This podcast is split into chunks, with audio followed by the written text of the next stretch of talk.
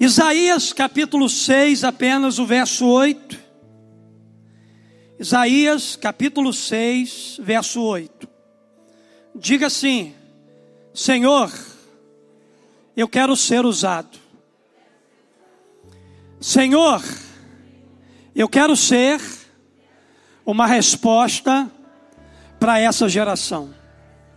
Envia-me para uma missão profética.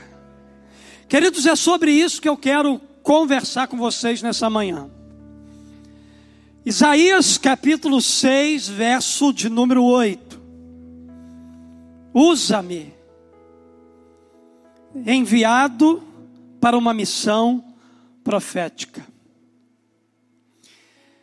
Queridos, quando a gente olha para os dons espirituais liberados por Deus sobre a vida da igreja, a gente vai encontrar lá os dons de governo. Profético, apostólico, evangelista, pastoral e mestre. Esses são os dons de governo que Deus liberou sobre a vida da igreja. Isaías ele tinha o dom profético. A gente observa na palavra que todo o ministério de Isaías foi um ministério profético. E ele foi enviado por Deus para uma missão profética. O verso 8 de Isaías, capítulo 6, diz assim: Depois disto, ouvi a voz do Senhor que dizia: A quem enviarei? A quem há de ir por nós? Então disse eu: Eis-me aqui, envia-me a mim. Vamos todos ler juntos? Bem forte, bonito. Depois disso, ouvi a voz do Senhor que dizia: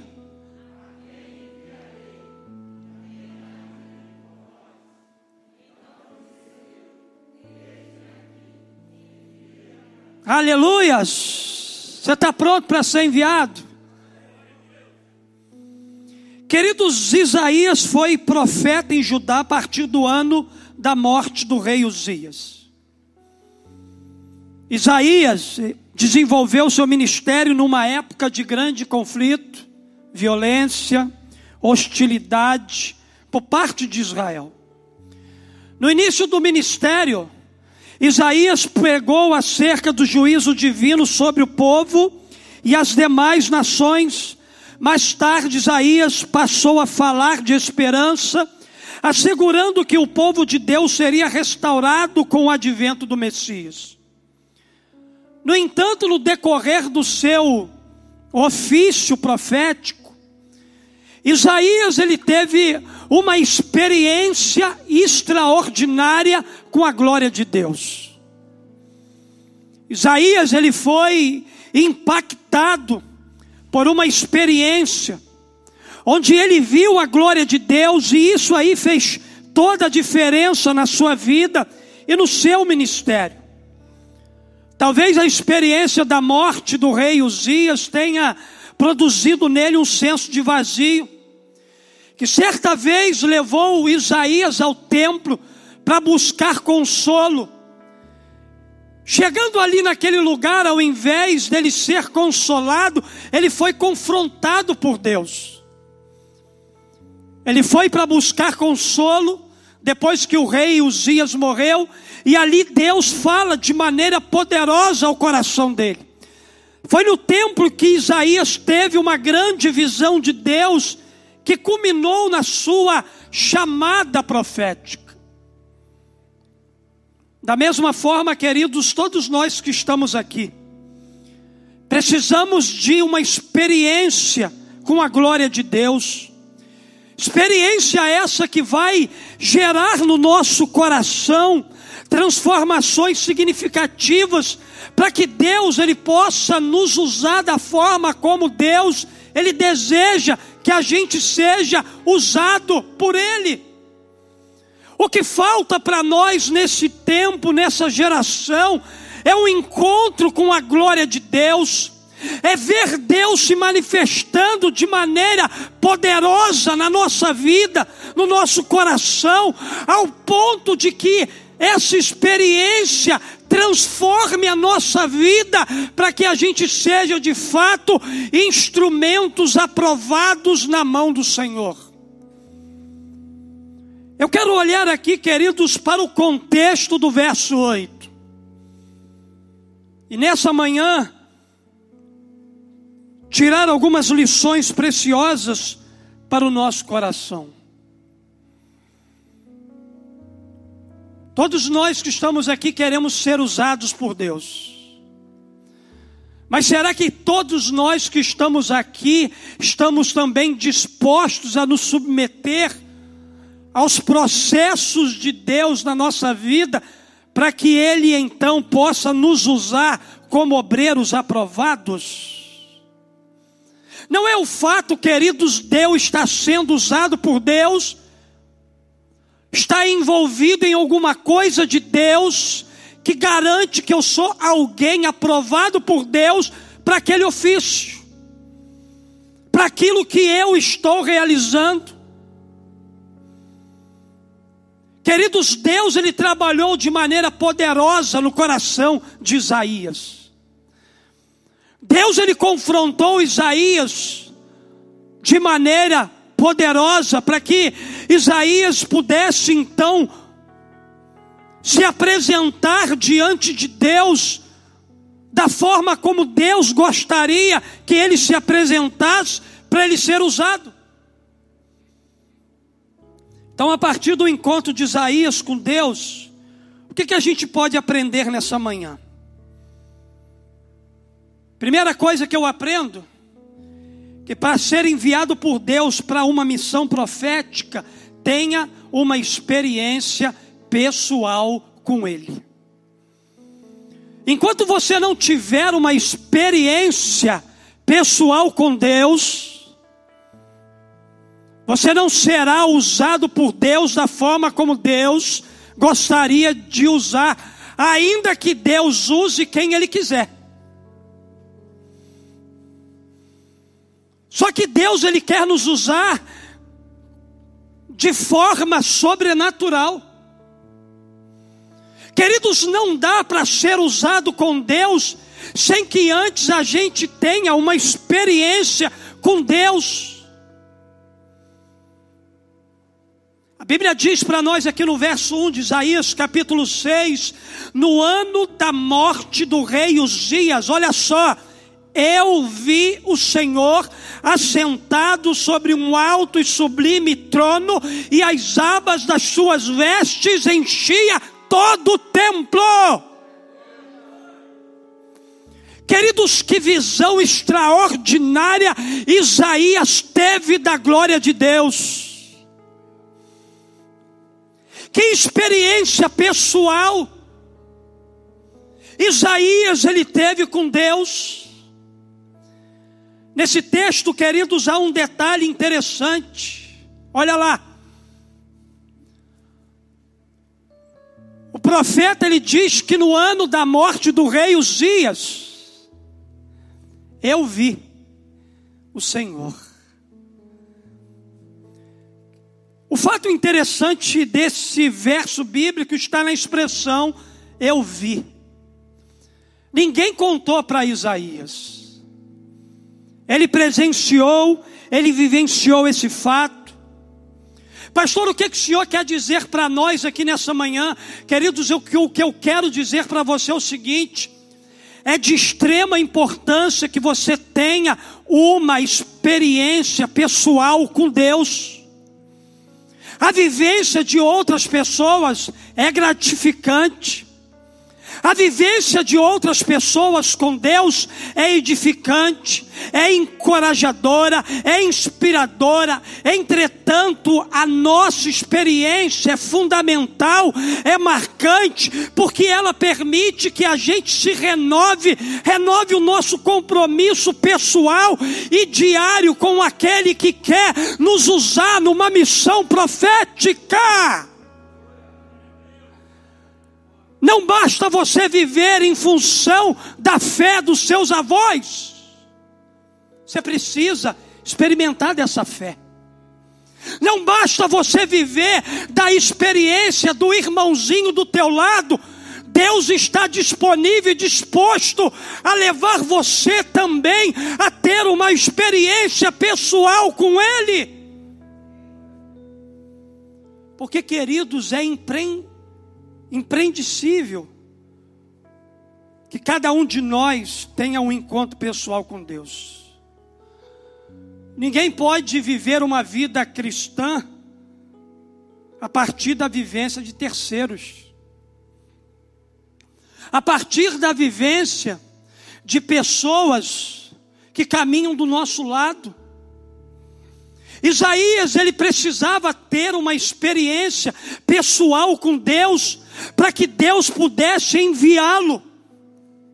Numa missão profética que ia impactar as próximas gerações.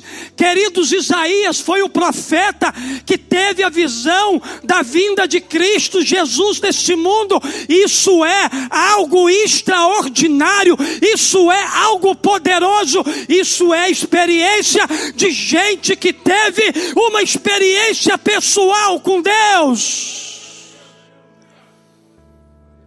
Eu creio e profetizo aqui nessa manhã que você terá uma experiência poderosa, você será poderosamente usado por Deus, depois que você estiver uma experiência pessoal com Ele. Todo resultado público de experiências, ele é construído no lugar que ninguém vê. Tudo aquilo que Deus faz acontecer no público é construído no secreto.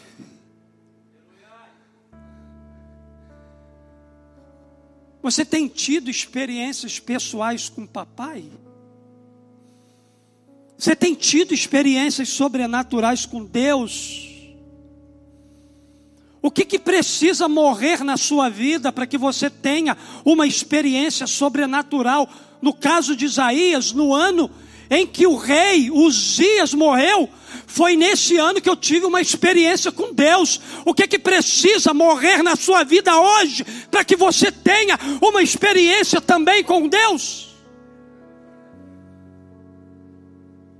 Segunda coisa que eu aprendo nesse texto, que para ser enviado por Deus para uma missão profética, enxergue a sua santidade. Deus é santo. Deus é santo. Irmãos, Deus é santo. Foi essa realidade, foi essa visão, foi essa experiência que Isaías teve. Quando já Isaías chega naquele templo para ser consolado, Deus começa a descortinar diante dos olhos dele a sua santidade. Talvez Isaías andava com Deus, mas ainda não o conhecia de fato na sua essência, como muita gente.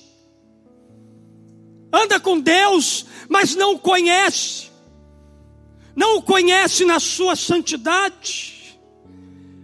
Ele diz aqui, versos 2 e 3: Serafins estavam por cima dele, cada um tinha seis asas, com duas cobriam o rosto, com duas cobriam os seus pés, e com duas voavam e clamavam um para os outros, dizendo: Santo, Santo, Santo é o Senhor dos exércitos, e toda a terra está cheia da tua glória. Meu Deus! Deus é santo. Os anjos declaravam que Deus é santo por três vezes, e essa é uma grande revelação do caráter de Deus, Sua santidade. Em uma época em que a decadência espiritual e moral do povo havia atingido o seu apogeu, era importante que Isaías visse a Deus em toda a sua santidade. Santidade, querido, significa moralmente perfeito, puro, afastado do pecado. A ideia básica de santidade é separação, ou seja, Deus está separado e acima de sua criação. E tal aspecto do caráter de Deus o coloca acima da sua criação, separado das coisas criadas. Então é preciso contemplar a santidade de Deus. Todo encontro com Deus é uma chamada a uma vida de santidade. É impossível ter experimentado Deus na vida e não ser possuído por um desejo de viver uma vida de santidade se não há prazer no teu coração para viver uma vida de santidade, isso significa dizer que você não teve um encontro com Deus ainda. Porque aquele que tem um encontro, uma experiência com Deus, ainda que a sua carne grite, ainda que o mundo traga coisas para o atrair ao pecado, ele entende que Deus é santo, que Deus é puro e que Deus deseja a nossa santificação. A Bíblia diz que sem santidade ninguém vê o Senhor. Quem contempla a santidade do Senhor não brinca mais com pecado. Isaías viu a santidade de Deus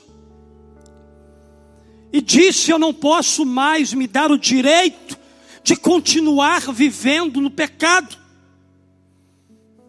Isaías viu a santidade de Deus e disse assim: Eu não posso mais me dar o direito de viver igual o meu povo igual a gente, para aquela gente que eu profetizo.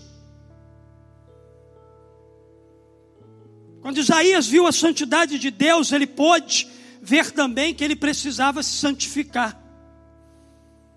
Deixa eu dizer uma coisa para você: não podemos servir a Deus com excelência se nos faltar santidade. Se nos faltar santidade, você pode fazer o que você estiver fazendo aí, não é com excelência, não é com a qualidade do céu, porque só é feito com a qualidade do céu quando há santidade na nossa vida. Eu posso subir aqui e pregar o melhor sermão, mas se eu não tiver com a minha vida santificada, se eu não tiver mortificando a minha carne todos os dias, se eu não estiver gritando para o pecado, não, você não faz mais parte de mim. Eu posso até subir aqui, posso até te impressionar, mas eu não vou impressionar o céu.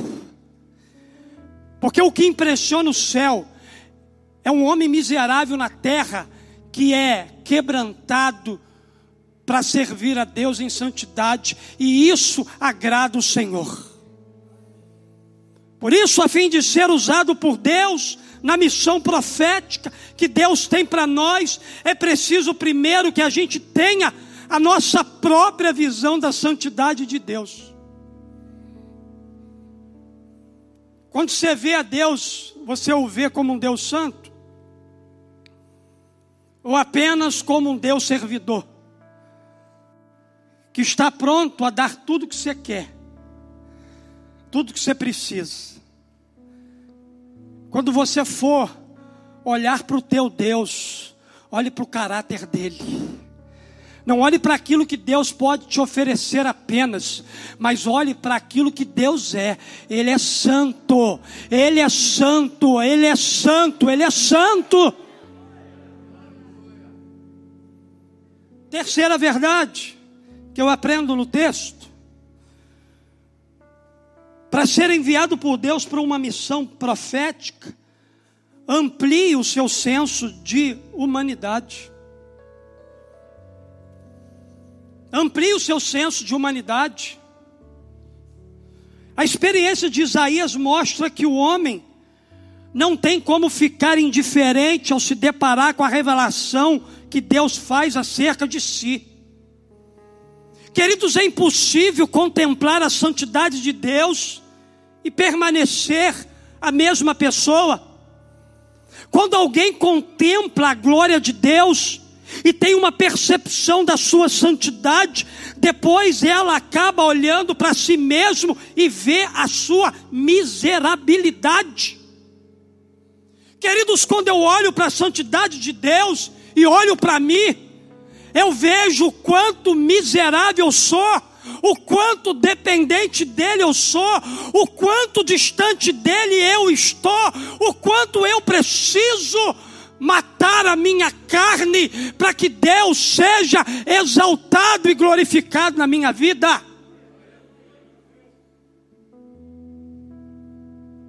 É impossível, queridos, você olhar para Deus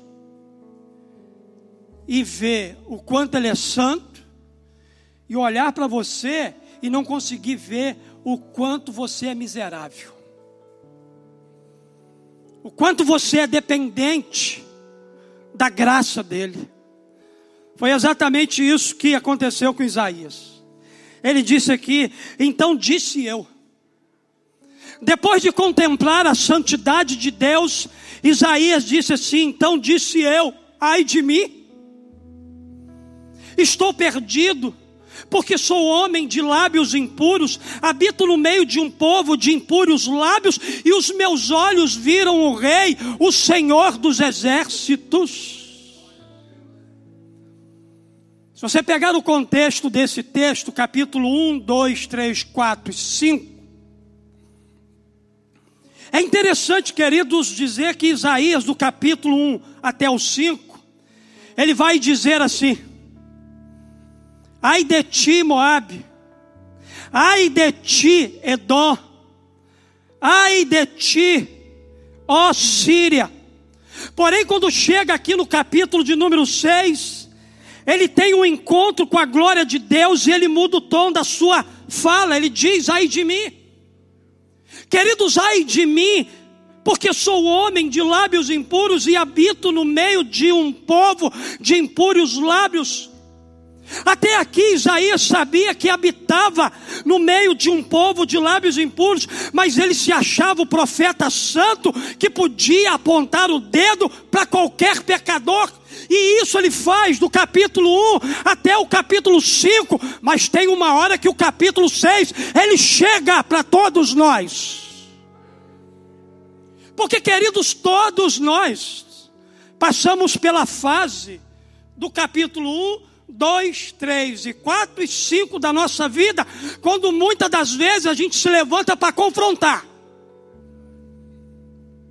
Mas nunca se esqueça que sempre haverá um capítulo 6. E quando ele chegar, quem vai ser confrontado vai ser a gente. Queridos, Isaías foi confrontado no capítulo 6. Ele se achava o profeta santo que podia apontar o dedo para qualquer pessoa, só que quando ele tem o um encontro com a glória de Deus, ele reconhece que está na mesma condição do povo. Deus disse para ele assim: cadê Marilene? Você é farinha do mesmo saco. Pegou? Mistério de Deus. Irmãos, todos nós sem Deus sem uma vida santa, sem estarmos no centro da vontade de Deus, somos farinha do mesmo saco. Não tem ninguém melhor do que ninguém aqui. O pastor dessa igreja não é melhor do que nenhum membro aqui. Todos nós estamos na mesma condição quando se diz sobre o pecado. Talvez alguns aqui pode estar num processo mais avançado de santificação do que outros, mas ninguém é melhor do que ninguém. Ao contemplar a santidade de Deus, Isaías também contemplou a sua miserabilidade. Queridos, geralmente ver a própria fraqueza é algo que não agrada a gente. A maioria não gosta de admitir as suas mazelas, os seus erros, mas adora apontar a falha de outras pessoas. Contudo, a nossa experiência com Deus faz com que a gente olhe para dentro de nós e não para a vida de outras pessoas. No texto fica subentendido que ao ser confrontado com a glória de Deus, Isaías ele fez uma análise profunda da sua existência, do seu estilo de vida, e ele constatou que era um homem de lábios impuros e precisava de purificação. Isaías ele conseguiu perceber aqui que a sua impureza o separava de Deus. De fato, o pecado separa o homem de Deus. Quando a gente peca, a comunhão com o Criador é quebrada, e essa comunhão somente é restaurada quando a gente reconhece quem nós somos e confessamos o nosso pecado para Deus. Deus chamou Isaías ao arrependimento, como Deus está nessa manhã nos chamando ao arrependimento, ao concerto Igreja Batista Memorial. Deus está nos chamando para o concerto, para um tempo de humilhação, para um tempo de arrependimento, para um tempo de confissão de pecados, para um tempo onde a gente precisa chorar na presença de Deus, para que depois de ter chorado, tudo que a gente precisa chorar, Ele nos enviar para uma missão apostólica, para uma missão pastoral, para uma missão profética, para uma missão de evangelista, de, para uma missão de ser mestre.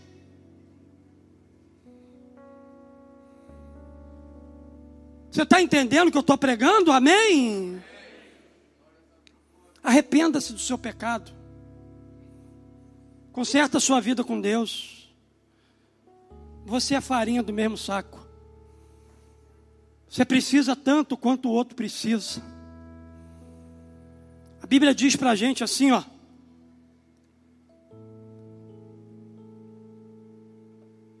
Se porém andarmos na luz, como Ele está na luz. Olha aí. Mantemos comunhão uns com os outros, e o sangue de Jesus, seu Filho, nos purifica de todo pecado. Se dissermos que não temos pecado nenhum, a nós mesmos nos enganando, e a verdade não está em nós. Se confessarmos os nossos pecados, Ele é fiel e justo para nos perdoar os pecados e nos purificar de toda a injustiça. Sabe o que eu aprendo aqui? Olha lá. Isaías só alcançou o estágio do eis-me aqui, depois que ele passou pelo processo do ai de mim. Quer alcançar o estágio do eis-me aqui? Envia-me a mim para a missão profética entenda que você vai precisar passar pelo processo do ai de mim. O processo do ai de mim é o processo do arrependimento. É do conserto da sua vida pessoal com Deus. É pedir a Deus que te ajude com aquilo que hoje está sendo muito mais forte na sua vida e que está te levando para um afastamento de Deus, de um relacionamento com Deus. Essa é a manhã do concerto, querido, em nome de Jesus. A graça de Deus está liberada sobre esse lugar. O perdão de Deus está liberado aqui. O amor de Deus está liberado nesse ambiente. Abra teu coração para receber tudo que você precisa. Deus não pode usar a nossa vida sem o processo do ai de mim. Usa-me. Só é possível depois do ai de mim. Quarta verdade que eu aprendo: para ser enviado por Deus para uma missão profética, anseie por ser purificado. Anseie por ser limpo por ser restaurado, por ser curado. Pastor, o senhor não sabe o que a vida me fez. Você não deve nada para a vida, não. Pastor, o senhor não sabe o que a minha família me fez. Você não deve nada para sua família, não. Pastor, o senhor não sabe o que o pecado fez comigo. Você não é definido pelo seu pecado. Nada disso que fizeram com você importa. O que importa nessa manhã é você se abrir para Deus derramar sobre o seu coração e purificar a sua vida. Olha só que experiência extraordinária de Isaías, verso 7. Então um dos serafins voou para mim, trazendo na mão uma brasa viva que tirara do altar com uma tenaz. O anjo tirou. Com a brasa, tocou a minha boca e disse: Eis que ela tocou os teus lábios, e a tua iniquidade foi tirada, e perdoado o teu pecado. Você entendeu isso? Deixa eu dizer uma coisa para você. Isaías ele não foi expulso da presença de Deus em função da sua natureza pecaminosa. A mesma visão que lhe intensificou o sentido do seu estado pecaminoso lhe deu a certeza de que seu pecado foi perdoado e seu coração purificado. A Bíblia diz que um daqueles serafins, querubins, tomou uma brasa viva do altar e tocou nos seus lábios impuros, purificando-o com fogo. Querido, o fogo é descrito na Bíblia como elemento purificador. Isaías teve os seus lábios tocados pelo Senhor, e a partir desse toque, Isaías teve a sua vida completamente transformada. Depois que um dos serafins tocou os lábios impuros do profeta, o pecado foi removido e Isaías se viu em condição de ser o instrumento profético para aquela geração. Ele teve uma experiência real, concreta, ele foi impactado por essa experiência. Deus tocou na sua vida aonde precisava tocar. Olha aqui. Interessante que o serafim tocou nos lábios de Isaías. Pastor, o serafim não podia ter tocado em qualquer outro lugar.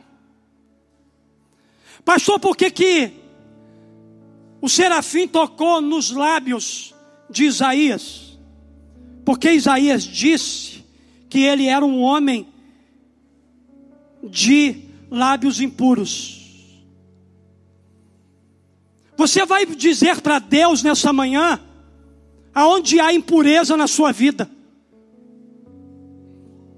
Você vai dizer nessa manhã para Deus: Deus, olha só, é a minha mão que é impura. Porque, querido, pensa comigo aqui: se ele dissesse, eu sou um homem de ouvidos impuros, onde você acharia que o anjo tocaria a brasa de fogo? No ouvido. Eu sou um homem de olhos impuros. Aonde que você acha que Deus tocaria a brasa de fogo? Nos olhos. Ah, a minha mão é impura. Aonde você acharia que Deus tocaria a brasa de fogo nas mãos? Por quê? Porque Deus só toca aonde você reconhece. Deus só toca aonde você admite. Deus só toca aonde você diz: é aqui que é a impureza, é aqui que é a enfermidade.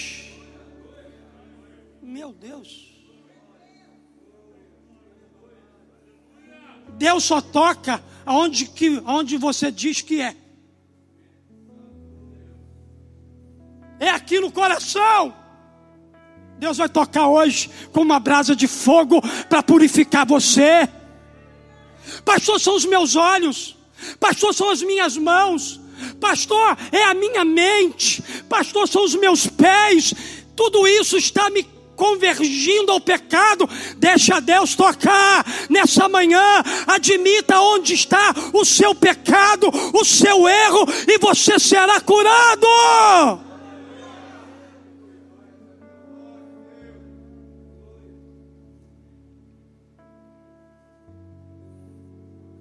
Onde você reconhece que é a sua maior fraqueza, Deus vai tocar e curar. Onde é que o Senhor precisa tocar em você nessa manhã? Em que área da sua vida você precisa ser tocado com uma brasa viva? Você crê que tem anjos passeando aqui nesse lugar? Eu creio. Eu creio que Deus já enviou anjos para esse ambiente e com brasa viva do altar para tocar no lugar da sua enfermidade e te sarar nessa manhã para que você seja enviado para a missão profética.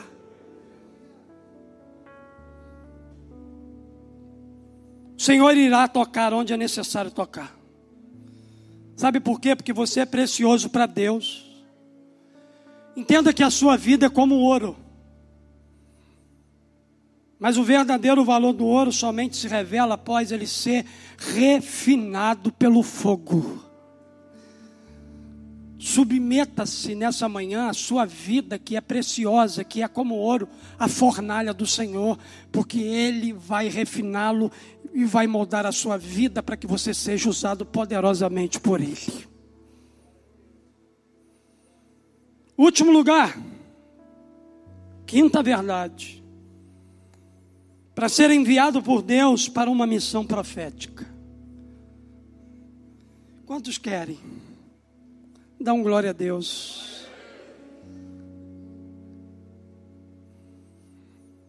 Enfrente os processos para ser enviado. A chave do verso 8 está nessa expressão aqui, ó. Depois disto. Depois disto, nesse verso, faz toda a diferença. Depois disto, nesse verso, abre portas sobrenaturais de Deus para nós. Depois disto, Isaías dizendo: Ouvi a voz do Senhor que dizia: Pastor, o que, que é esse depois disto? Tudo que eu preguei para você antes. depois de uma experiência pessoal com Deus, depois de ver a santidade de Deus, depois de olhar para dentro de si e enxergar a sua miserabilidade, depois de desejar uma vida pura, uma vida santa, depois disto, ele conseguiu ouvir a voz do Senhor que dizia: A quem enviarei, a quem há de ir por nós. Pai, Filho e Espírito Santo aqui nesse texto, convocando Isaías, chamando Isaías para uma missão profética. E ele disse: Eis-me aqui envia-me a mim.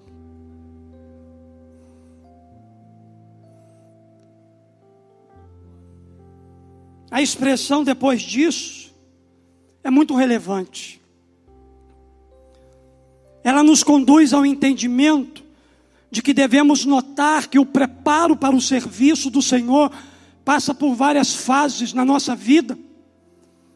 A primeira é que precisamos estar com o Senhor, contemplar a sua glória e santidade. Depois passamos pela fase do reconhecimento que somos pecadores e precisamos ser tratados ao nível dos nossos pecados. Depois vem o serviço. O envio de Deus nunca precede a restauração espiritual. Primeiro a gente precisa ser restaurado. Primeiro a gente precisa ser curado. Primeiro a gente precisa ser tocado para que quando a gente for enviado, a nossa vida ela faça diferença. Queridos, nós temos aqui muito movimento, mas pouco resultado. Muito movimento, mas pouco avivamento muito movimento, mas pouco compromisso com Deus. Muito movimento, mas nenhuma santidade. Pastor, quem disse isso para o Senhor? O Espírito Santo, quando eu estava orando por essa igreja. Eu falei, Espírito Santo, eu estou enganado. Ele disse: Você está. Com algumas coisas que você vê e que não é. O Espírito Santo disse: Meu filho, se posiciona. Meu filho começa a profetizar e declarar o que eu mandei você dizer.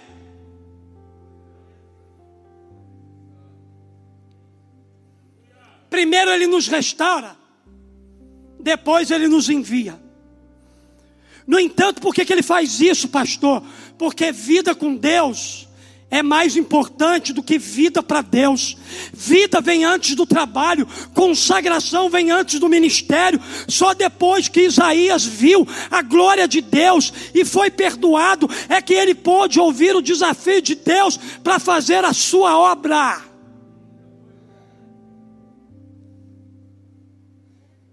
Pastor, mas eu estou envolvido numa obra. Você está envolvido numa obra de Deus que Deus não chamou você para fazer. Por isso que muitas coisas não frutificam.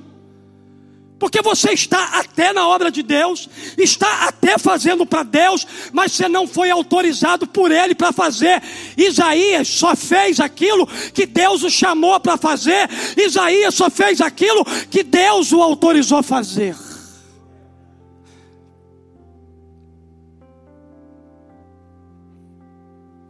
Tendo uma coisa: Deus não empurra ninguém de qualquer jeito para a sua obra.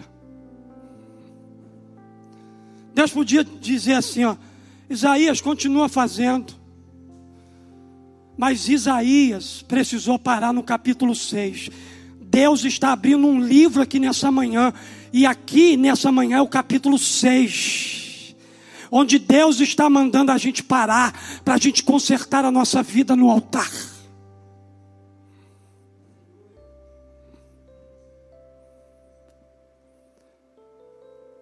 Quê, pastor? Simples, irmão. Deus trabalha em nós. Amém? Mas Ele trabalha em nós antes de trabalhar através de nós.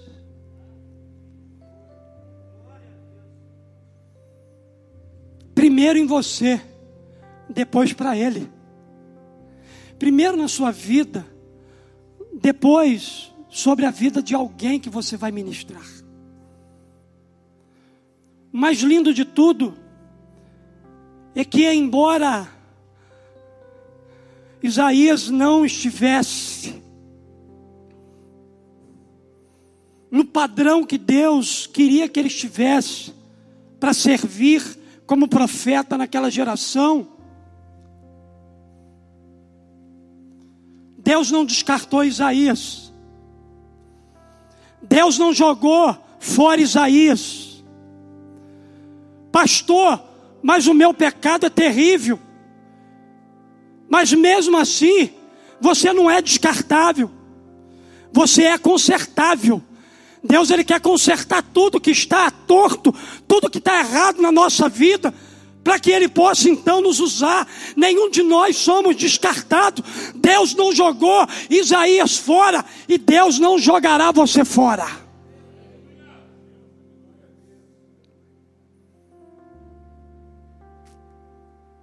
Fica de pé no seu lugar. Quantos querem ser enviados por Deus, dão glória a Deus. Irmão, para ser enviado por Deus para uma missão profética, tenha uma experiência pessoal com Ele. Enxergue a sua santidade. Amplie seu senso de humanidade. Anseie por ser purificado nessa manhã. Enfrente seus processos para ser enviado. Sabe por quê? Porque Deus quer nos usar. Mas primeiro, Ele quer nos curar. Deus quer restaurar a nossa vida. Deus quer que a nossa vida ela faça sentido. Ela tenha propósitos. Você recebe essa palavra no seu coração hoje? Irmãos, o altar é um lugar de sacrifício.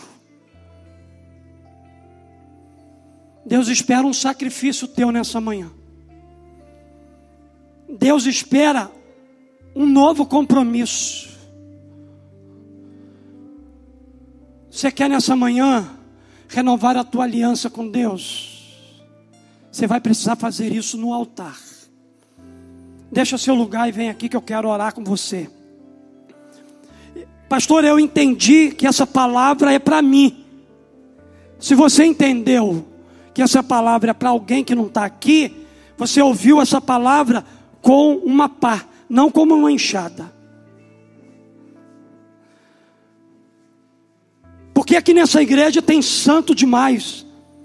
A cara deles revela isso. Santo demais. Irmão, eu sou pecador demais. Vocês que estão aqui são pecadores demais. Nós precisamos demais da graça e da misericórdia do Senhor sobre a nossa vida. Queridos, tudo começa com isso. Com o reconhecimento de que nós somos pecadores de que nós carecemos da misericórdia de Deus, de que nós precisamos da ajuda de Deus. Deus não vai jogar nenhum de vocês fora, a não ser se você decida isso, queira isso, por causa do seu pecado. O pecado não é problema para Deus, é problema para nós que não sabemos lidar com ele. Jesus sabe lidar muito bem com o pecado. Pastor, como é que, como é que Deus, Jesus, lidou com o pecado? Morrendo naquela cruz em meu, em seu lugar. Jesus morreu lá, Paulo, porque a gente não saberia morrer pelo pecado. Ele disse assim: Não, pai, eu sei morrer pelo pecado deles, então eu aceito esse sacrifício de morrer na cruz no lugar dos meus filhos, das minhas filhas.